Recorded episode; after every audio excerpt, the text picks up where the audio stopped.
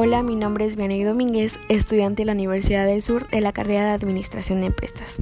En este episodio más de este podcast veremos un tema muy importante, el cual es la percepción, donde no solo veremos el concepto, sino también veremos otros subtemas muy importantes como el proceso, los componentes y los tipos de, de percepción, entre otros.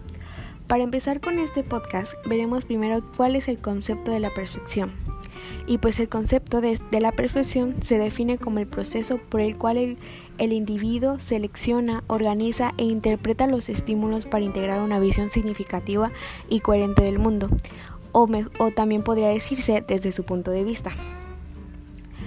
El primer subtema que veremos después del concepto será los componentes de la percepción. Aunque los estímulos sensoriales pueden ser los mismos para todas las personas, cada una de ellas se percibirá de manera distinta. En los componentes de, las, de la percepción existen las sensaciones y los inputs internos. En las sensaciones se puede tomar en cuenta que es el estímulo físico que promedio del medio externo en forma de imágenes, sonidos y aromas y en el otro componente, que es el impulso interno, que proviene del individuo, son como las necesidades, motivaciones y experiencias previas, y que proporcionan una elaboración como psicológica distinta de cada uno de los estímulos externos.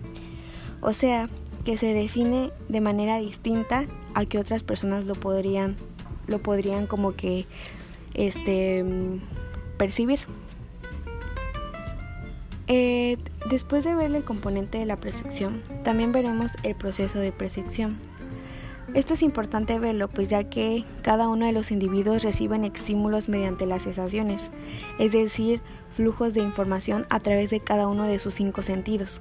Pero no, de, pero no todo lo que se siente es percibido, sino que hay proceso perceptivo mediante el cual el individuo selecciona, organiza e interpreta los estímulos con el fin de adaptarlos mejor a sus niveles de comprensión. Esto ya depende de cada persona para ver en qué manera lo, por así decírselo, este es un proceso de, de tal manera que la persona puede organizarlo e interpretarlo a su manera.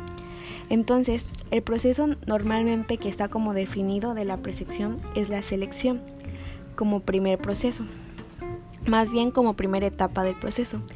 En la selección, los individuos perciben solo una pequeña porción de los estímulos a los cuales están expuestos. Cuando la percepción se recibe de acuerdo con nuestros intereses, se denomina percepción selectiva. La percepción selectiva se refiere al hecho de que el sujeto perciba aquellos mensajes a que está expuesto, expuesto según sus actitudes, intereses, escala de valores y necesidades. En la segunda etapa del proceso de percepción podría decirse que está la organización, pues solo son una simple colección de elementos sin sentido, por así decirlo, pero las personas los clasifican de modo rápido asignándoles un significado que varía según cómo han sido clasificadas, obteniéndose de distintos resultados. Por tanto, el paso siguiente a la selección es analizar agrupadamente las características de los diversos estímulos. Y como tercera etapa del proceso de percepción es la interpretación.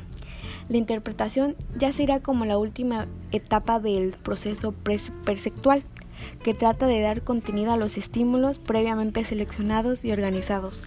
Esto quiere decir que ya es cuando, cuando se da una interpretación desde el punto de vista del, del individuo, después de pasar las dos etapas en la interpretación, en la interpretación perdón, podría decirse que ya cada uno le da como que su significado después de todo como lo haya analizado o u organizado. Por último, para ver qué es la percepción o entender un poquito más de lo que es, podremos conocer o más bien explicaré cuáles son los tipos de percepción. Uno de los principales tipos es la percepción visual. Esto quiere decir que el individuo obtiene información a través de los ojos. También existe la percepción aditiva. Esto está relacionado con los sonidos, o sea que lo detecta desde, las ondas sonoras, por así decirlo. Y también existe la percepción táctil. Es con, este como asimilada a los sentidos de la piel, o sea, lo que puede sentir. También existe la percepción gustativa y pues el ser humano aquí percibe las sustancias a través del paladar. Y como último tipo está la percepción olfativa, que esta se relaciona con los olores y el olfato.